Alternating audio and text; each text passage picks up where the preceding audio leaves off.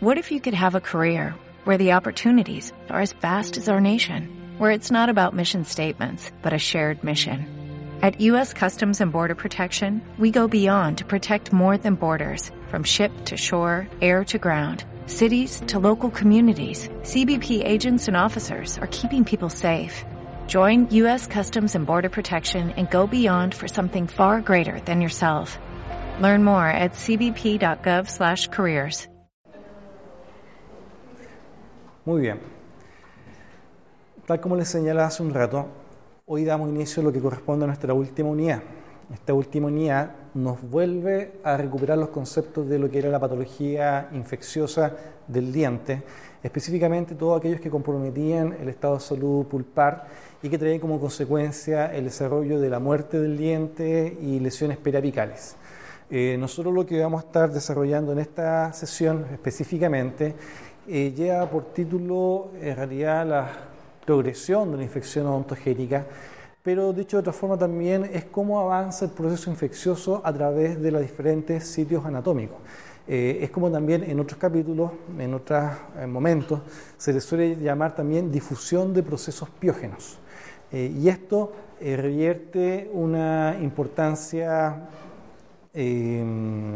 histórica porque por mucho tiempo las personas se morían por infecciones dentarias, se morían.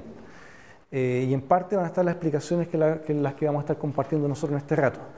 Si bien es algo más bien histórico, aún es factible que pueda haber complicaciones que puedan ser fatales por culpa de una infección odontogénica y básicamente se debe a los términos que vamos nosotros a estar describiendo en este rato durante el día de hoy.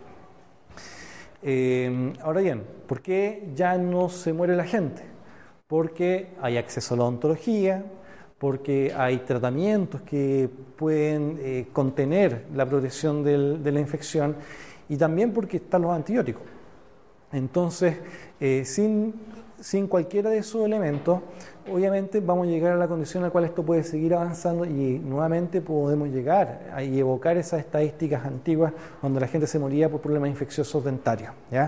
Eh, dicho de otra forma, si una persona está en un lugar muy rural donde no tiene acceso a la odontología, efectivamente ellos sí se pueden morir por esto.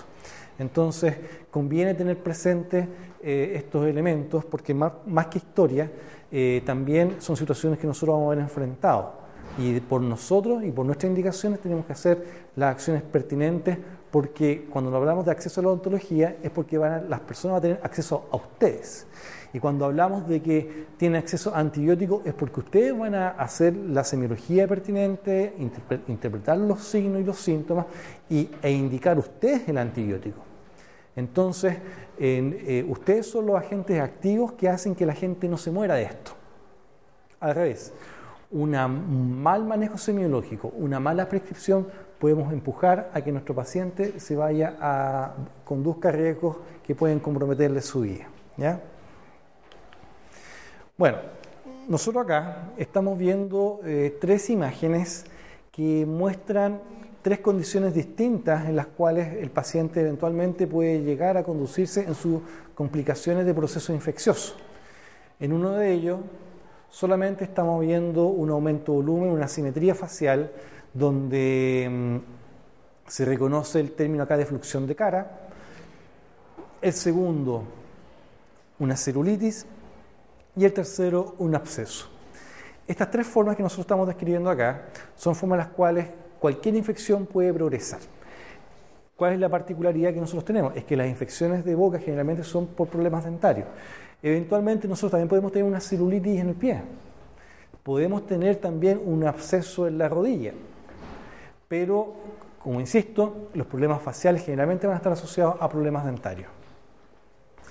Estas tres condiciones eh, van a tener una clínica particular. Y esta clínica particular eh, nos va a orientar respecto a las medidas que deberíamos de tener. En el caso del edema, eh, se caracteriza principalmente por tener una duración relativamente corta, por ser blanda a la, palpación, al examen. Nosotros vamos a ver que esto es eh, en ocasiones también fluctuante o ciertas condiciones, perdón, más que fluctuante, no es, fluctuante, sino que eh, suele quedar la impronta de nuestra, de nuestra mano o de nuestra presión en la zona que nosotros estamos examinando. ¿Se acuerdan cómo se llama ese signo, no? ¿Ah? Fobia o... Fobia es la marca, ¿ya? Es la marca que queda. Pero también se dice Godet. ¿ah? Entonces, el Godet positivo es el signo que va a caracterizar a esta situación de edema. El edema no es exclusivo de lo que es un proceso infeccioso. De hecho, también tenemos presente el edema en una hipersensibilidad tipo 1. Eh, sin embargo, cuando hay un cuadro eh, infeccioso, puede hacerse evidente también por la manifestación de un edema. Cuando nosotros hablamos de edema, estamos hablando de un proceso inflamatorio donde ha salido líquido. En este caso, no es pus lo que está eh, ocupando y generando esta asimetría, sino que la reacción del cuerpo en torno a esa infección. Y por eso se genera esta edematización. El tamaño puede ser variable, va a depender de la zona. En el color de la piel generalmente lo vamos a encontrar de aspecto normal. Eso es relevante también al momento de, de describirlo. La consistencia jelly-like. ¿Qué jelly-like? como jalea. ¿ah? Entonces eso quiere decir que es como blando, pero a eso se refiere que uno aprieta por un lado y se desplaza por el otro. Eso, digamos, es el, signo también que uno puede reconocer. La progresión va incrementándose, eh, no hay pus, generalmente se dice que es por bacterias aeróbicas y en cuanto al nivel de complejidad o de seriedad que puede tener este cuadro, en realidad es de baja complicación más espanta al paciente, porque se hincha la cara. Pero ese hinchazón de cara, como les digo, no es que vaya a ser una situación em, por, un, por pus que se esté distribuyendo en los tejidos, es solamente la hinchazón. ¿ya? Este edema también se le dice fluxión de cara. Y muchas veces vamos a ver condiciones en las cuales puede haber una fluxión de cara. A veces un absceso periapical puede generar e inducir una fluxión de cara, especialmente en lo que es la zona de los caninos, premolares o molares. Entonces vamos a tener un paciente con una historia de patología pulpar, va a tener un compromiso periapical consecutivo a muerte pulpar y si bien puede estar por, causa de un absceso periapical, donde la condición de absceso está solamente confinado al periápice, igual el cuerpo reacciona y genera esta edematización. Pero esa edematización no es pus. ¿Por qué es importante hacer esa precisión? Porque cuando nosotros hablamos, por ejemplo, de la celulitis, esa deformación y esa eh, asimetría que está ocurriendo, sí es por pus. De hecho, el concepto de celulitis se refiere a la infección del tejido celular, del tejido conectivo. Cuando hablamos de tejido conectivo, tienen que visualizar lo siguiente. Tenemos los vasos sanguíneos, tenemos los músculos, tenemos el hueso y todo eso está relleno de tejido conectivo, ¿se acuerdan? El tejido conectivo está ahí siempre presente. Entonces la infección se disemina a través de ese espacio, el tejido conectivo.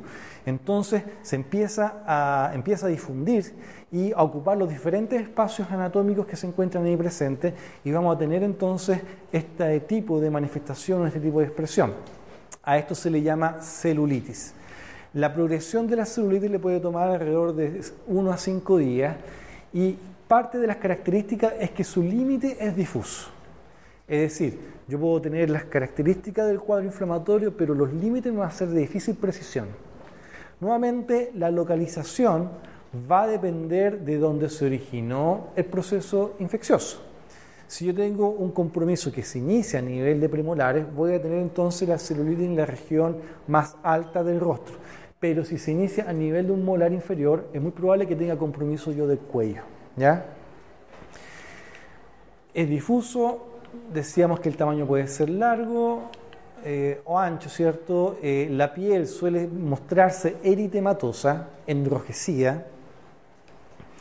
Eh, hay ausencia de pus cuando uno trata de examinarlo. Esta presentación no la hice yo, por eso me cuesta manejarla. ¿ah? El tipo de bacteria que lo desarrolla se dice que es una flora mixta y el riesgo de la vida es alto. Por una celulitis, la persona sí se puede morir. Entonces veíamos acá que hay todo un compromiso en la consistencia también, eh, en la textura, en, los signos que nosotros estamos aquí, reconociendo, y que eh, al momento de diferenciarlo con el proceso de un edema o de una fluxión, es que en la celulitis sí hay pus en desarrollo, sí hay gérmenes que están eh, penetrando los tejidos y se distribuyen específicamente en todo ese tejido conectivo. Es ahí donde ocupan esas estructuras histológicas y anatómicas para difundirse y diseminarse. Eso va a generar obviamente una tensión dentro del tejido y por ende la consistencia de la celulitis suele ser de firme a dura. Firme a dura. Y eso es altamente relevante. Ahora bien, una de las particularidades que también tiene esta celulitis es que este proceso de difusión de la infección eh, no genera absceso. Entonces, por eso también se le dice que es una infección eh, difusa. Bien sabemos nosotros que cuando tenemos una infección colectada, lo que nosotros necesitamos es propiciar su drenaje. Nosotros hacemos la trepanación para que drene, nosotros hacemos una incisión para que drene, hacemos la extracción para que drene. Pero en este tipo de condiciones, donde está absolutamente difuso y no hay una colección de pus, entonces cuesta hacer el drenaje. A pesar de ello, igual dentro de lo que implica las acciones clínicas, uno tiene que generar vías, dejar puntos abiertos, pone puntos donde deja el, medio interior con la infección comunicado con el medio eh, extracutáneo para que así se genere cambios en la, en la, cualidad del potencial de óxido de reducción de los tejidos y también vaya permitiendo el drenaje de lento del material que está ahí reunido, o sea, que, que está difuso y que tiene que reunirse. Entonces, uno pone, esto lo hace generalmente el cirujano maxilofacial, pone unas vías, dos, tres vías, y deja ahí un cuerpo extraño, un drenaje como el Penrose, que lo van a escuchar después en cirugía, para que entonces el, material empiece a hacer una descarga lenta a través de, de, esas vías de escape. Obviamente esto está siendo apoyado con hidratación, con antibioterapia y todo lo que implica el manejo global para que esas acciones de intervención vayan funcionando. Ahora sí, Javier.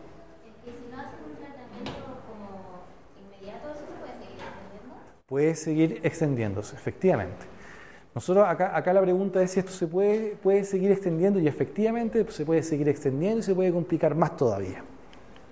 Acá, por ejemplo, estamos viendo una celulitis, pero que se originó a nivel de un problema de, de un molar inferior o de un diente inferior. El asunto está que la difusión ya no es hacia arriba, sino que es hacia abajo. Y cuando estamos hablando de la difusión hacia la zona cervical, eh, empieza a tener verdaderos problemas con todo lo que es la obstrucción de las vías aéreas. Entonces el paciente realmente tiene dificultades para respirar eh, eh, y, acá se suma el problema del avance de la infección con la imposibilidad de ventilación. Entonces, ¿cómo se le dice al cuadro cuando la persona tiene dificultades para respirar? ¿Mm? Disnea más severo que eso. No, están, pensando como pulmón. Eh, piense como en el cuadro global. ¿ah? Angina. ¿Han escuchado el concepto de angina, no? La angina es un proceso que implica dificultad al respirar. Eh, entonces hay un problema cardíaco, cardiovascular, que te genera una sensación opresiva y que obviamente va a generar también, va a tener como consecuencia esa dificultad respiratoria. Y, obviamente un poco lo que estaban diciendo, la disnea y todo eso. Eh, en este caso se genera una angina, pero por un problema obstructivo, obstructivo por infección.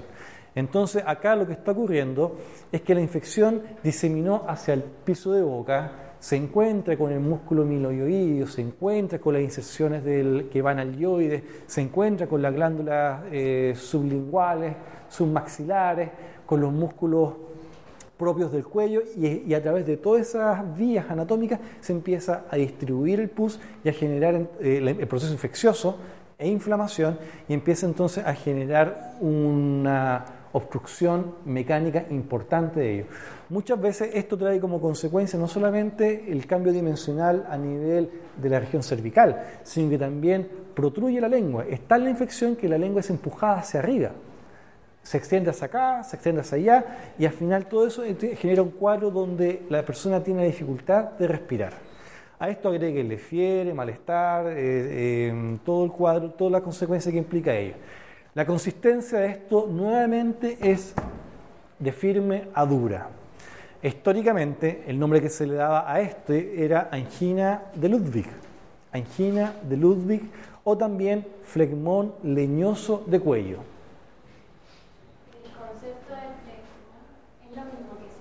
Es lo mismo que celulitis, exactamente.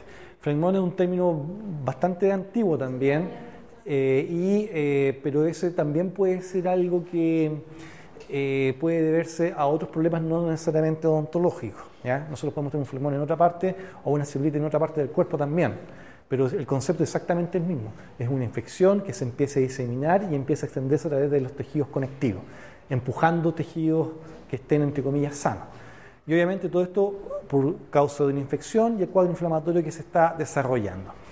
Entonces el cambio aquí de la consistencia y toda esta clínica, que es bastante eh, contundente, está sumado a un cuadro de inflamación global, un cuadro de compromiso sistémico global que eh, obviamente nos va a permitir conducirnos a hacer la interpretación del diagnóstico eh, correspondiente.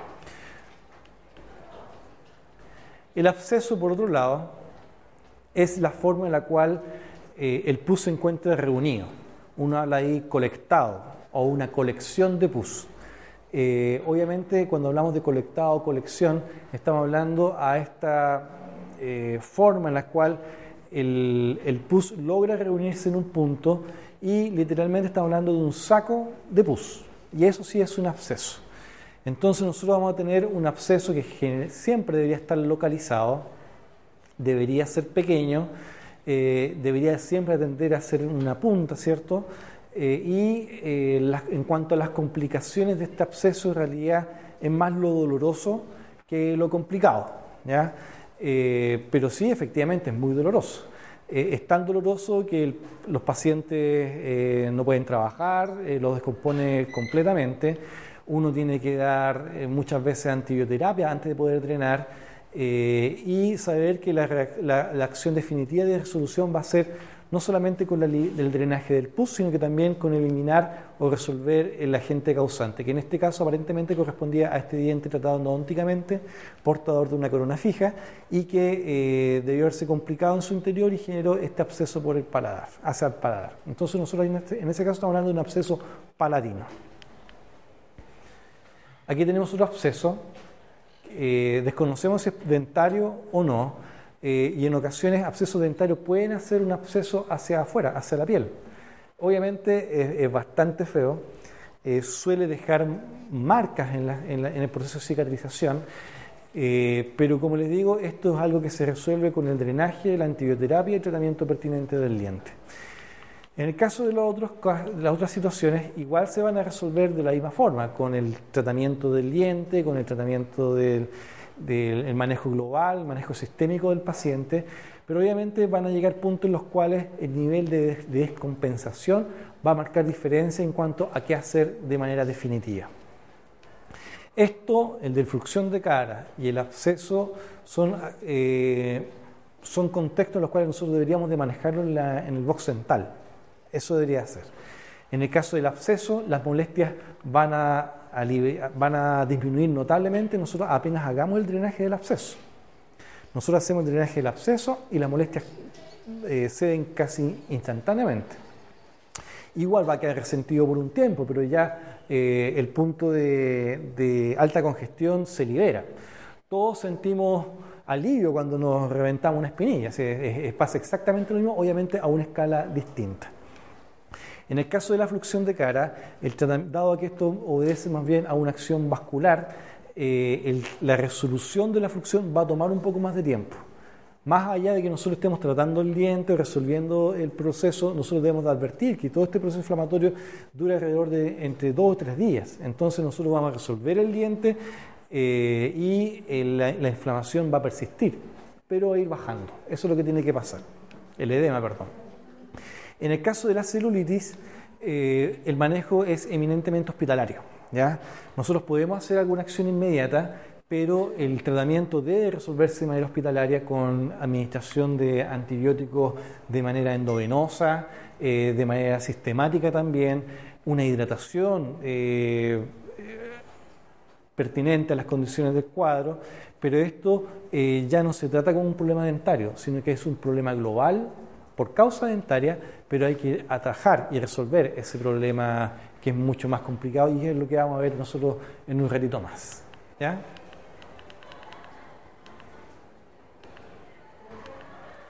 Dígame. No es tan doloroso. No, no es tan doloroso. Sí hay una tensión que sí genera mucha incomodidad, pero a diferencia del absceso, que es tan pequeño y tan molestoso, eso sí puede ser muy doloroso e invalidante. El otro eh, no va a generar, va a haber molestia obviamente, hay una inflamación, hay una tensión, eso sí es, muy eh, evidente y hay una, hay una estructura tensa y eso digamos sí genera incomodidad. Una, gran incomodidad, pero no sé si a punto de decir que es muy doloroso. Nos ha tocado ver anginas, personas con angina de Ludwig, con compromiso de cuello eh, y sin dolor. Eh, eso es más raro, sí.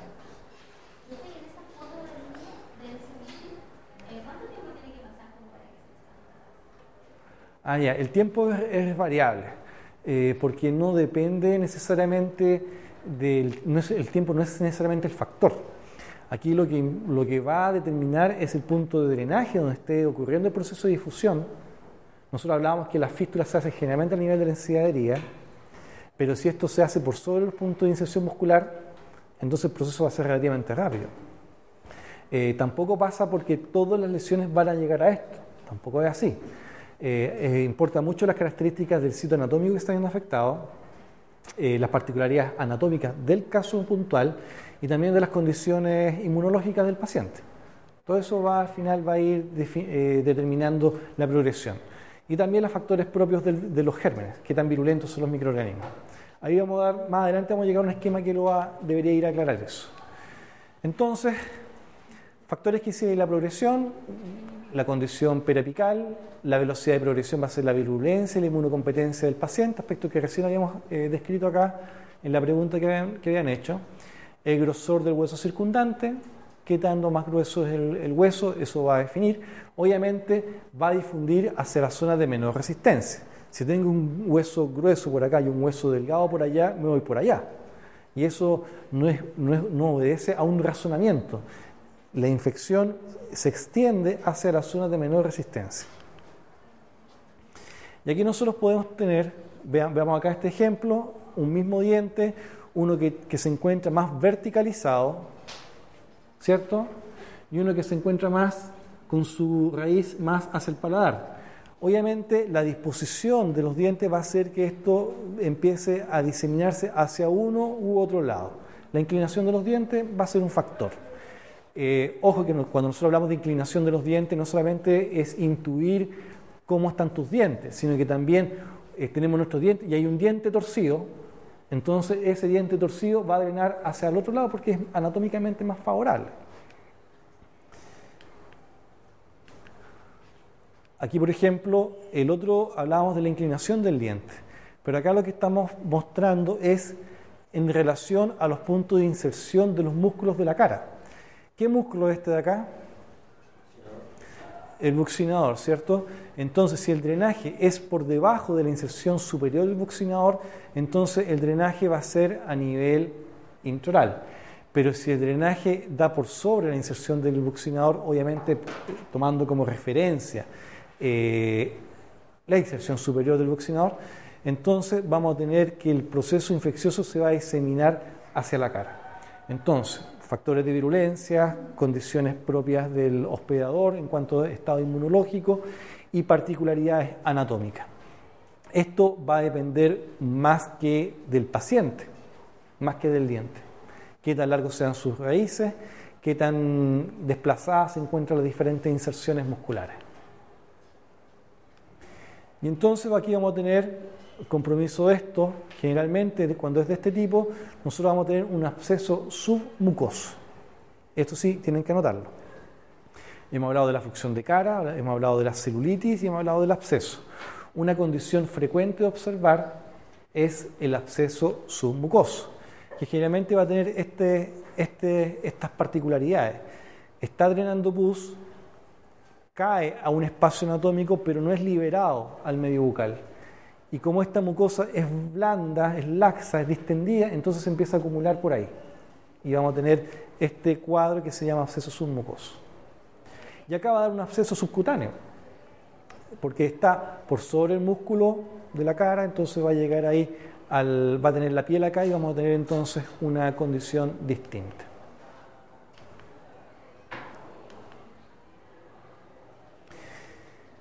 Vamos a revisar ahora el absceso subperióstico también. Y acá, en este esquema, que muestra a través de un corte, ¿cierto? La, ubicación de los dientes, las características del hueso y las inserciones musculares.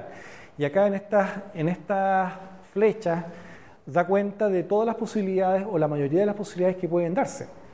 Eh, nosotros veíamos acá, tomando como referencia el buccinador, veíamos que acá el drenaje a esa zona puede ser un absceso dentabular crónico, que es lo más característico de observar, es decir, se genera el pus y encuentra un punto de liberación a nivel de la encías y drena el pus por ahí sin mayor espectacularidad y vamos a tener entonces un absceso dentabular crónico. Pero si da por esta, por esta zona, llega a esta zona laxa, entonces el pus empieza a acumular ahí y vamos a tener entonces un absceso submucoso. Un absceso submucoso puede dar también fluxión de cara, ¿ya? Pero el absceso va a estar por allá y la fluxión de cara va a estar por allá. El uno es por culpa de la infección y el otro es por culpa de la reacción vascular en torno a esa infección. Entonces, eso podemos tenerlo acá. Si da por acá, vamos a tener entonces un absceso cutáneo y si, si se fijan, también puede dar drenaje hacia el paladar y podemos tener un absceso palatino. En lo particular del maxilar superior, podemos ver que esta vía de difusión también puede llegar a la zona de las fosas nasales, incluso hasta los meatos. Entonces, desde este punto de vista, si hay un drenaje de un diente que generó pus y que generó un absceso y que está muy próximo al seno, al seno maxilar, podemos tener perfectamente bien una sinusitis por causas odontogénicas. Esto no pasa siempre, de qué va a depender nuevamente las particularidades anatómicas, qué tan largas son las raíces y qué tan próximo están eh, del seno maxilar eso. Entonces, eh, y eso es, bastante variado.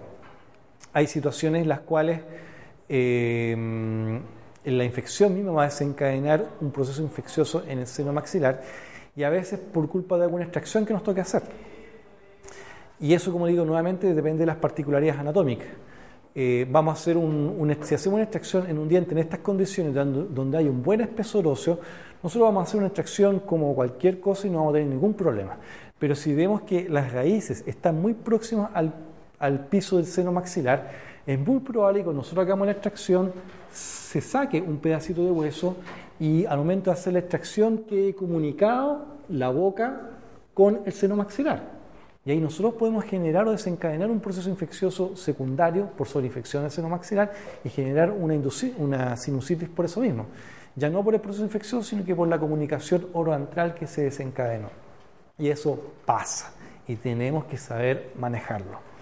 Eh, en, los años que yo llevo de odontólogo, eh, eh, me ha tocado ser agente activo en la generación de tres comunicaciones entre la boca y el seno maxilar. Uno al primer año titulado, el otro fue hace dos semanas, eh, y, pero son ocasionales, casi nunca pasan, han pasado solamente tres veces. Y, eh, y en ello obviamente eh, es impresionante ver que tú sacas el diente y tú ves para adentro una, un agujero negro que no tiene fondo que no es lo habitual que uno vea. Uno generalmente cuando hace la extracción ves el lecho, provoca el sangramiento y se tiene que generar ahí un coágulo para permitir la cicatrización por segunda intención. En este caso se pierde esa capacidad y entonces uno detecta la, la comunicación oroantral, porque eso es lo que debe suceder. Uno debe detectarlo inmediatamente e inmediatamente empezar a tratarlo. Eh, y uno tiene que tratar de generar un sellado acá, a veces uno pone siempre de antibioterapia para evitar la reacción secundaria y por sobre todo uno le advierte al paciente. Pasó esto, por esto y esto otro. Entonces, son aspectos que uno debe cautelar y que eventualmente también podemos generar un proceso infeccioso, ya sea porque el diente tenía un problema infeccioso per se o también por una comunicación producto de un acto quirúrgico como puede ser una extracción. Ahora bien, se habla de dientes antrales. Los dientes antrales son los que tienen directa relación con el antro, que corresponde al del seno maxilar. Entonces, y estos dientes son principalmente los premolares y el primer molar superior.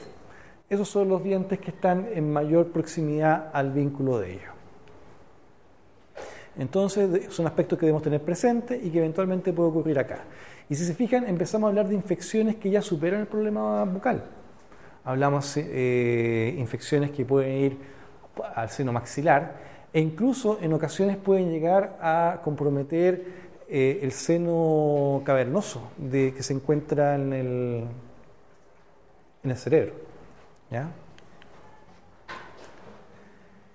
Aquí tenemos el concepto del absceso submucoso, donde tomamos como referencia la inserción y las características de la mucosa laxa y que genera esta edematización y esta inflamación y esta colección de pus a ese nivel.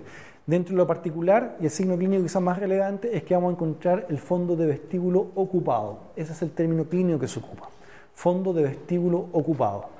Ustedes, como ya están examinando, no, todavía no examinan pacientes, sí, han examinado pacientes.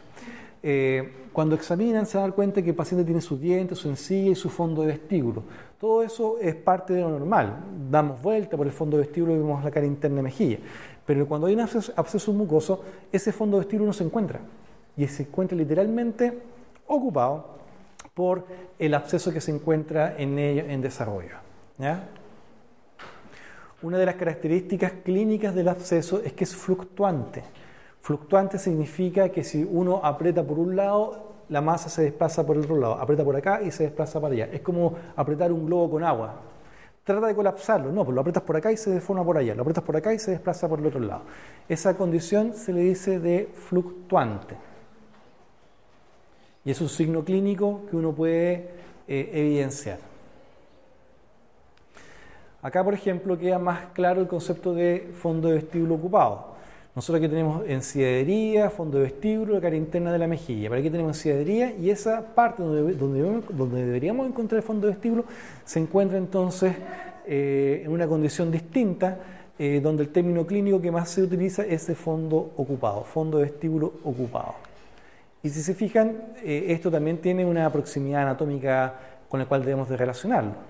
Si el fondo de vestíbulo está muy ocupado, ahí vamos a perder referencia, porque no sabemos cuál diente fue el que lo desencadenó, pero suele eh, estar más bien, eh, se suele orientar, o podemos orientarnos en función de las características, cuál es el diente que lo desencadenó.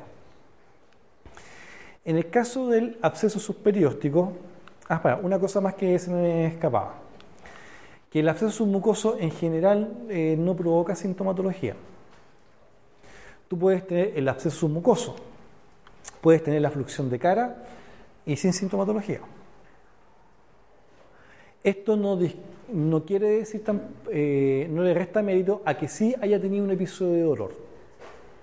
Por ejemplo, vamos a hacer el relato completo. Eh, llego con la caries profunda, que me duele, que tomo algo helado y me duele, que como algo caliente me duele, como algo caliente y más me duele, ¿cierto? Y todos sabemos que eso es signo de que la pulpa está ahí y que están siendo eh, activadas las fibras más... ¿Cuáles fibras? La C en la de los profundos. Entonces, pero es signo de que hay una eh, pulpitis en desarrollo. Y resulta que llevo, llevo cuatro días sin dormir, sin dormir, lo pasé muy mal, pero se me pasó. Hoy día se me pasó, o hace un par de días se me pasó. Se me pasó el dolor y eso significa que el diente se murió. Y resulta que eh, ahora en la evolución, que se me pasó el dolor, ahora la diferencia es que ya no me molestan los cambios de temperatura, sino que me toco y me empieza a doler. Entonces la infección siguió avanzando y de los problemas pulpares a la muerte pulpar, ahora estoy describiendo yo algo más característico, un absceso dentro del agudo, que me toque y me duele, no puedo cerrar, no puedo comer, me toque y me duele, me toque y me duele.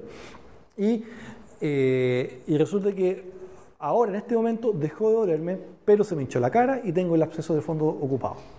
Entonces, esa historia de dolor intenso, no dolor, dolor intenso, no dolor, suele ir acompañado con una clínica también que es característica.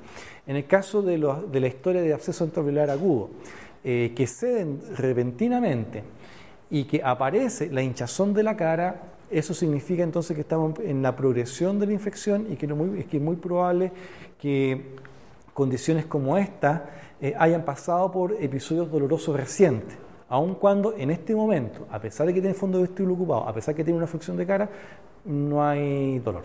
¿Ok? El absceso subperióstico em, sí es doloroso porque empieza a reunirse el pus entre el hueso y el periósteo. Recordemos que nosotros tenemos una estructura ósea, sobre eso tenemos el periósteo y de ahí viene el resto de los tejidos blandos. Pero acá el pus no ha logrado corroer la integridad del periósteo, entonces se empieza a acumular ahí por debajo. Y eso sí que es muy doloroso. Y eso generalmente ocurre donde las mucosas son más gruesas. En ciadería en algunas circunstancias, pero por sobre todo el paladar. Entonces nosotros vamos a encontrar ahí un absceso que eh, va a explicar todo ese dolor intenso y que obviamente si lo, si lo tocamos más va a doler. Eso es, digamos, lo característico de este absceso puramente tal. Duele el absceso, no el diente. El absceso es el que duele. Em, un paréntesis. Si vemos acá, la localización de este absceso es, es justo en el punto medio de todo el medio que puede estar y no puede estar más al medio que ahí. Entonces ahí se nos complica porque efectivamente perdemos la referencia y no podemos ver qué diente es o a cuál proviene. Eventualmente en una radiografía podríamos encontrar signos, pero no siempre. Deberíamos revisar entonces el grosor del espacio periodontal principalmente. No vamos a encontrar una lesión quística ni una lesión como granuloma, no, sino con un ensanchamiento del espacio periodontal. Eso sería una maniobra. Radiográficamente buscar a través de eh, la interpretación del espacio periodontal para detectar qué diente es el que está comprometido. Otra maniobra, y que puede ser absolutamente complementaria, es hacer test de vitalidad. Y, para hacer test de vitalidad uno debe tener un pool de recursos de test de vitalidad. Por ejemplo, un sprite con nitrógeno y hacemos test de vitalidad frío. Y se deberá de quejar, quejar, quejar y alguno no se va a quejar. Entonces es sospechoso porque sería un test de vitalidad negativo al sprite al nitrógeno. Otro puede ser un test térmico. Uno calienta con el mechero un gutaperchero, calienta en un extremo, lo dejan bien caliente y lo dejan ahí al aire. Lo toca, ah, se quejó, está vivo. Se quejó, está vivo. Se quejó, está vivo. Mm, se quejó, está vivo. No se quejó, segundo test de vitalidad en que sale negativo. Es probable que sea ese diente. Supongamos que la reacción negativa se extiende a estos dos dientes. ¿Pueden ser los dos? Pueden ser los dos, pero es muy poco probable que sean los dos. Generalmente es uno. Entonces, dado que al test frío los dos están marcando negativo y el test térmico los dos están marcando negativo y es poco probable que sean los dos, entonces tengo que contar con una tercera herramienta para poder ver cuál es cuál. Y como ya está claro que esto está en vivo, me quedo con esto y hago mi test favorito el test de la cavidad. El test de la cavidad, la otra vez le dije el test de la fresa, no sé, el test de la cavidad. Es pasar una fresa diamantada sin refrigerar. Entonces empezamos acá, empieza a salir olor a diente caliente, eh, y si el diente está vivo, el paciente va a reaccionar al poco avance. Ah, me duele. Ah, perfecto. Pero ese cambio de, ese dolor debe ser al a la temperatura, no porque lo toqué. Porque si bien está sensible a la percusión, entonces no hay duda. El que esté sensible a la percusión es el problema. Pero si vemos que hay una percusión negativa, el absceso ya se desarrolló y tenemos duda, entonces aplicamos un tercer test como el que le estoy diciendo yo. Puede haber más test. Si el diente no responde, yo esa misma cavidad sin refrigerar va a ser en la misma cavidad que ocupar yo para hacer el acceso a la trepanación endodóntica. Obviamente después la mejoro, la amplío, la hago más técnica. Ustedes no han tenido entonces. Hay toda una estructura que darle, pero eso me va a servir a mí para poder resolverlo. Oh, espérate, aquí qué es lo importante. No es que se aprenda el test de la cavidad, no. El concepto es que tienen que saber aplicar más de un test. ¿Ya? Esa es la moraleja. Ustedes podrán decir, yo nunca voy a hacer un test de la cavidad como el doctor Fuente. Perfecto, no hay problema y no me voy a enojar, pero tiene que ser más de uno. Ahora sí. ¿Ese test, el último Claro, o sea, pues, imagínate si me pongo a perforar todos los dientes. Eh, no, pues en realidad es cuando uno tiene ya, está, quiere asegurarse. ¿ya? Básicamente eso. ¿Bien?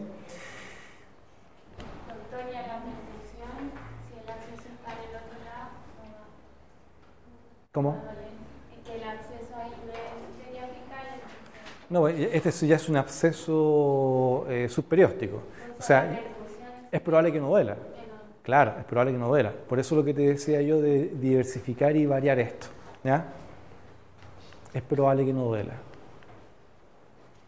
Bueno, entonces aquí tenemos nuevamente las diferentes flechas que muestran las diferentes formas en las cuales podrían ver. Aquí tenemos otros, otro corte eh, que da cuenta de las vértebras, de las glándulas, de la rama mandibular, el músculo pterygoide interno, el macétero y todo lo que implica los grandes vasos del cuello. ¿Se entiende, no? Entonces, cuando nosotros hablamos de infección, por ejemplo, por causa de un molar, de un tercer molar, esta infección lo más probable es que se vaya por acá, por esta vía. Y entonces por acá empieza a diseminarse y empieza a generar, a abultar esta zona y obviamente empieza a desplazar y a cerrar el espacio correspondiente a esta vía aérea. Entonces eh, son situaciones en las cuales efectivamente puede llegar hasta comprometer los espacios prevertebrales. Aquí ya no estamos hablando eh, de lo que puede suceder en un molar superior, un molar inferior. Puntualmente, el tercer molar puede generar infecciones y diseminaciones hasta los espacios prevertebrales y eso es muy grave, muy grave. Aquí tenemos otros espacios anatómicos comprometidos, que en este caso tenemos el espacio masticatorio que da entre el pterygoide interno y la cara interna de la rama mandibular, o este espacio maceterino entre la cara externa de la rama y el músculo macetero. Entonces ahí tenemos dos espacios anatómicos. Obviamente o va uno o va a ser el otro. Es muy poco probable que estén comprometidos ambos de manera simultánea. Pero sí eh, son elementos y que nosotros debemos tener presentes. Fíjese acá el espacio masticatorio. Aquí nosotros lo hemos confinado en esto, pero en realidad es esto y todo para arriba. ¿Se fijan? Y en este caso de acá, el espacio maceterino puede llegar hasta la zona del músculo temporal. Por eso cuando nosotros tenemos infecciones a este, en este tramo, eh, empiezan a haber disfunciones en lo que implica el acto de apertura y cierre de la boca. Entonces es habitual que cuando hay compromiso del espacio masticatorio em, vamos a tener trismos. Es decir, el paciente no puede abrir la boca. Y, entonces la situación se complica más porque el paciente dice, eh, llega, llega a, la, a la consulta y dice, no puedo abrir la boca. ¿Y por qué?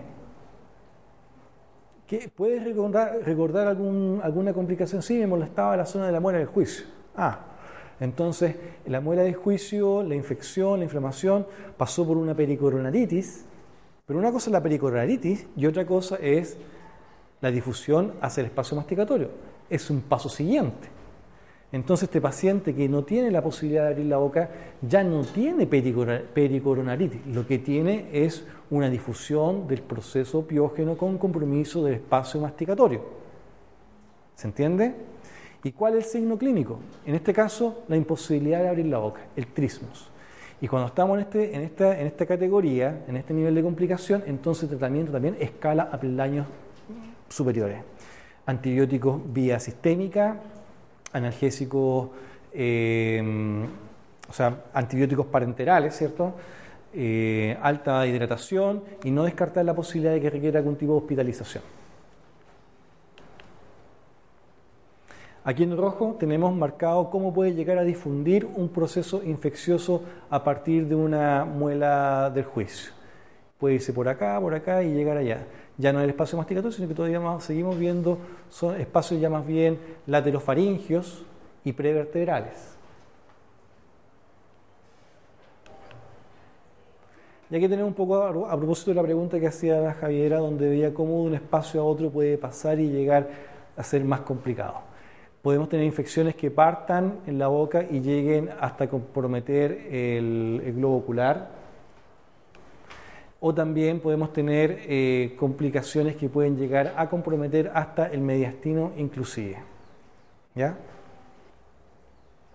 Cuando compromete el área masticatoria y huele al abrir o solo está Generalmente hay imposibilidad de abrir nada más.